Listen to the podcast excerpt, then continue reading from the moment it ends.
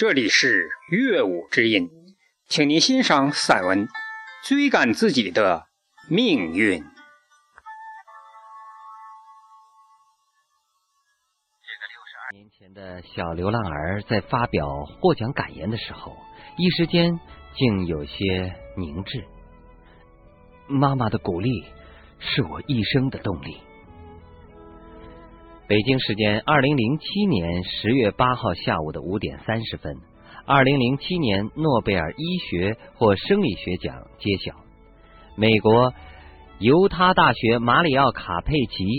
美国北卡罗来纳州大学教会山分校奥利弗·史密斯，英国卡迪夫大学马丁·埃文斯凭借基因打靶技术共同分享了这一奖项，并接受全世界的祝贺。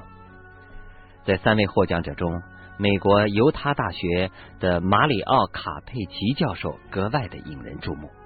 谁又能想得到？这位科学巨匠的成功背后，还浸透着一段伟大母爱的血的印记、泪的凝结。接下来呢，我们就通过故事来展现他和母亲之间的深沉大爱。时间上溯到一九四五年四月二十九号的中午十二点。美国第四十五步兵师的先遣部队冲进了位于慕尼黑附近的达豪集中营。年轻的美军士兵们心里只有一个感觉：这里的人要么都死了，要么就是濒临垂死的边缘。因为作为纳粹德国最臭名昭著的集中营之一，几年的时间里，这里至少有二十万人倒在了屠刀下。在弥漫的硝烟中。两名美军士兵从一堆尸体当中拖出了一个气若游丝的中年女人，并迅速的把她送往医院抢救。一个月之后，这个侥幸躲过屠刀的女人刚刚恢复了一些体力，她固执的要求出院。她说：“我要回去找我的孩子。”时间回到了一九三七年的十月六号，整个欧洲都在纳粹德国的铁蹄下哭泣。一个婴儿就是在这样一种阴霾的环境中诞生于意大利的维罗纳市，他就是马里奥·卡佩奇，未来的基因学之父。卡佩奇的母亲露丝是个小有名气的诗人，可还没等她从初为人母的喜悦中回过神来，她的丈夫，一名英俊的意大利空军飞行员，就在一次战斗中丧生了。爱人的死让露丝一夜之间老了很多，充满艺术气质的她恨透了这场战争。为此，她投身反战联盟，创作了不少讽刺纳粹的文学作品。然而，厄运很快再次降临到这个风雨飘摇的家庭。一九四一年的一天清晨，一队荷枪实弹的警察闯进了卡佩奇的家，他们砸烂了房间里所有能看到的东西。正在做早饭的露丝被野蛮的戴上手铐带走了。临别的那一刻，他想到了儿子卡佩奇，至今还记得那天母亲瘦弱的背影和从母亲身后传来的大声的嘱咐：“别哭，男孩子要坚强，一定要等妈妈回来。”而这一年，卡佩奇年仅四岁。此后，这对母子天各一方。露丝被安上了政治嫌疑犯的罪名，关押到了位于德国的达豪集中营，而卡佩奇则开始流落街头，沦为了小乞丐。记忆中关于那段日子的，就只有饥饿和寒冷。幼小的卡佩奇衣不遮体，整天的站在街角，看着对面面包铺里散发着诱人魅力的食物，一个劲儿的吞咽口水。有的时候实在得不到好心人的帮助，卡佩奇就只能拼命的喝水，喝胀了肚子里无尽的空虚感才能好受些。在寒风凛冽的夜晚，卡佩奇哆嗦着蜷缩在天桥底下，不安的拉紧衣角，人冻得几乎僵直过去。他望着漆黑的天空，心里在默默的呼喊着：“我不哭，妈妈一定会回来找我的。”当刚从集中营里被解救出来的露丝找到了卡佩奇的时候，他几乎不敢相信老天对他会这样的眷顾。四年，这个孩子居然自己还活着，没有办法去想象幼小的孩子是如何趟过困难的暗流的。此时，卡佩奇因为发烧和严重的营养不良，已经在维罗纳的医院当中躺了整整的一个月。九岁的孩子体重只有二十多斤，也是血脉相连，让历经劫难的母子瞬间就认出了对方。一见到母亲，卡佩奇苍白的嘴唇动了动，欲言又止。露丝呢，强忍住泪水，紧紧的拉住儿子的手。他说：“妈妈以后再也不会离开你了。”卡佩奇用力的点了点头。第二天早晨，卡佩奇一觉醒来，发现母亲不在身边了。他疯狂的冲出旅馆，四处的街角都是空荡荡的，一种可怕的寂寞将他深深的笼罩起来。难道母亲又把他丢下了吗？他声嘶力竭的哭了起来。当晚，露丝拖着疲惫的身躯回到旅馆。卡佩奇一下子上前，死命的抱住母亲，再也不放手了。原来白天为了儿子的前途，露丝赶到了大使馆申请签证。他准备带着儿子去美国投靠在那里从事物理研究的哥哥。几天之后，签证下来了，母子俩搭上了开往美国的游轮。来到美国的第一年，一切对于卡佩奇来说。都是陌生的。幼年的坎坷经历让他自我保护意识过于强烈。整整两年，他不善言辞，不善于交际，甚至都不说一句英语。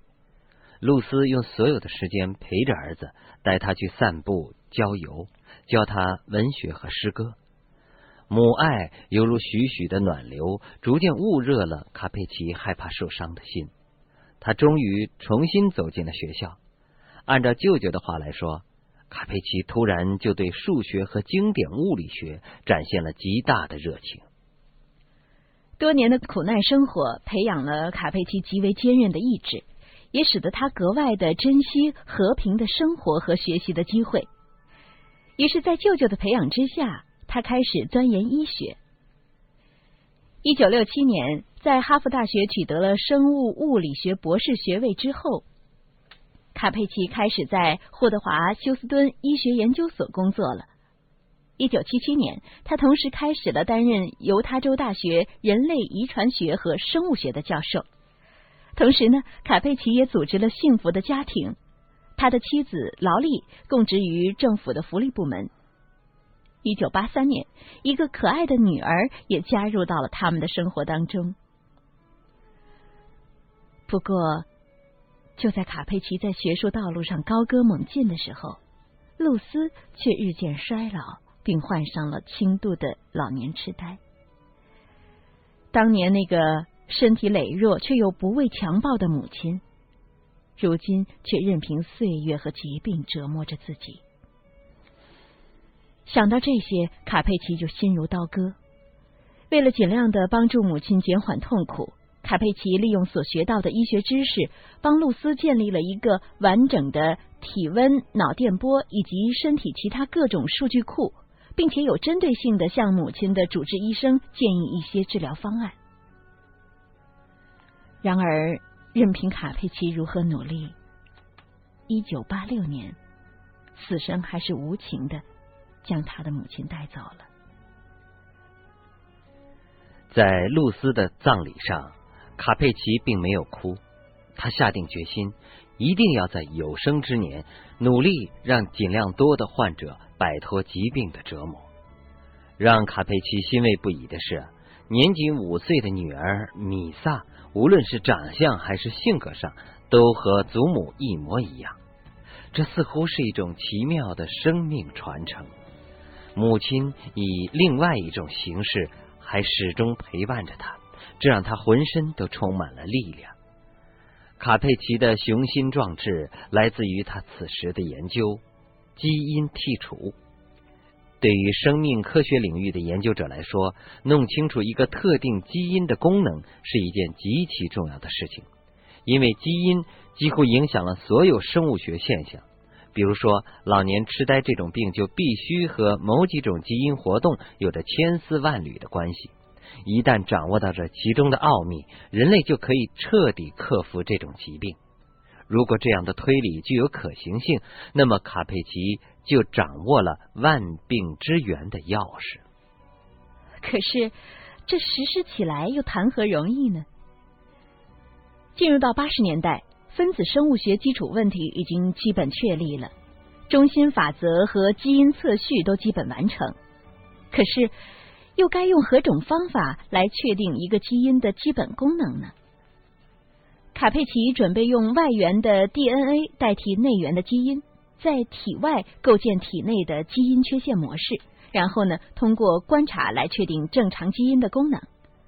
可是他的想法却遭到了许多科学家的怀疑，他们认为这种研究在概率上考虑是几乎不可能实现的。为此，美国国立卫生研究院甚至还撤销了对卡佩奇主持项目的资金支持。然而，性格坚韧的卡佩奇对于反对声却不屑一顾，他说服了大学同窗创办的生物公司对他进行资金的投入，继续自己的研究。在那样一段艰苦的日子里，研究资金捉襟见肘，同行投来的都是怀疑的目光，甚至连卡佩奇的团队内部也出现了大量的烦躁和焦虑的情绪，不少人都选择了退出。基因剔除项目完全靠着卡佩奇不容置疑的强硬的个性在勉强支撑着。每当坚持不下去的时候，母亲病中痛苦的神情和迷茫的双眼。就会重现他的脑海。母亲似乎在对他说：“活着就不能放弃。”卡佩奇硬是咬着牙挺了过来。曙光终于出现了。这一时期，国际上也有其他的科学家开始了类似的研究。在一九八六年，英国剑桥大学的教授伊文斯取得了一定量的早期胚胎干细胞。并在体外培养成功，这给予了卡佩奇极大的灵感。他想，如果用老鼠的胚胎干细胞进行同源重组，然后用重组干细胞移植到胚胎中，岂不是就能得到活体基因缺陷小鼠，并能够在它的身上游刃有余的进行各种基因功能的测试吗？爱好足球运动的卡佩奇甚至想到了射门基因。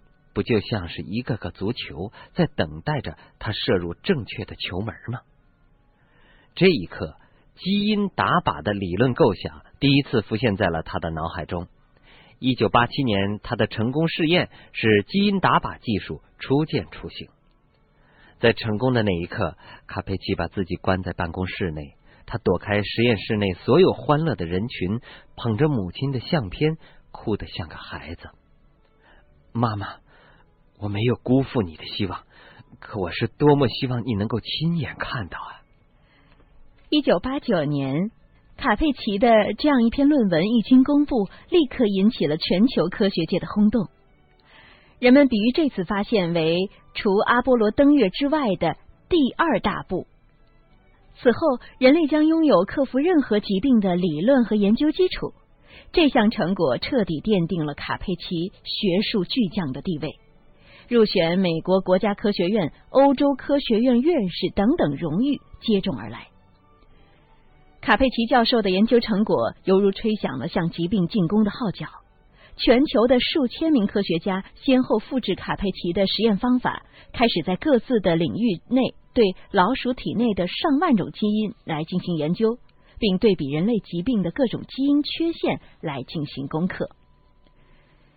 一九九零年五月的一天午后。卡佩奇案头的电话响了起来。对方自我介绍说，他是美国国立卫生研究院的安德森教授，手头有一个棘手的病例，希望能够采用卡佩奇基因打靶的技术来治疗。这个女孩才四岁，她自打出生以来就必须待在一个无菌罩里面，不然就会发生感染致死。我们判断这是一种严重的免疫复合缺陷症，我恳求您的帮助。也许基因治疗是这个孩子唯一的希望。卡佩奇慨然应允，并且开始指导安德森教授如何进行这个缺陷基因的跟踪和确定。当年的七月，美国药物和食品管理局批准了这一基因治疗方案，同时这也是全球第一例真正意义上的基因治疗。经过几个月、上百次电穿透打靶试验，卡佩奇和安德森最终确定，女孩身上的致病根源是一种名叫 ADA 的基因发生了缺陷，然后导致了人体的免疫系统缺失，无法发挥作用。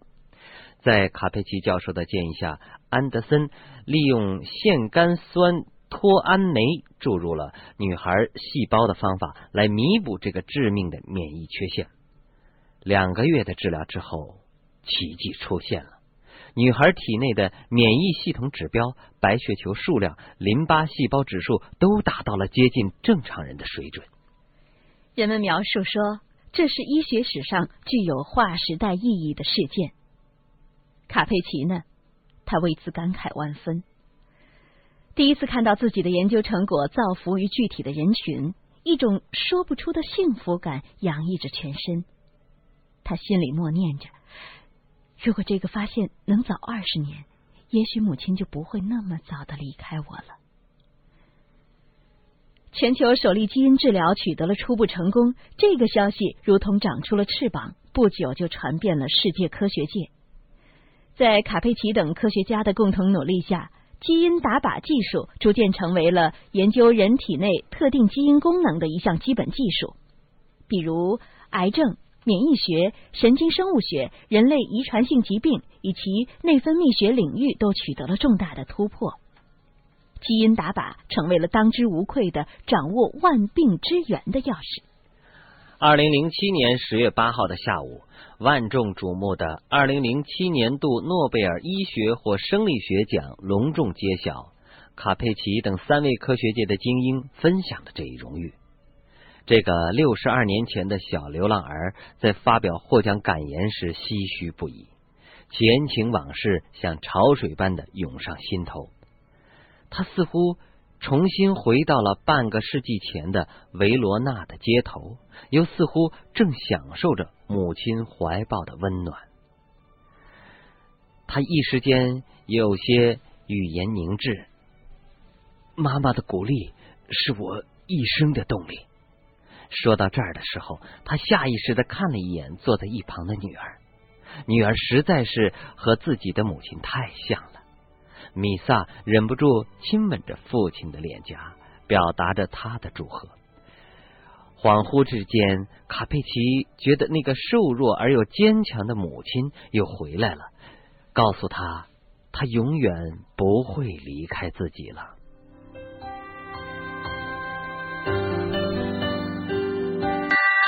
感谢您的收听，我们下次节目再会。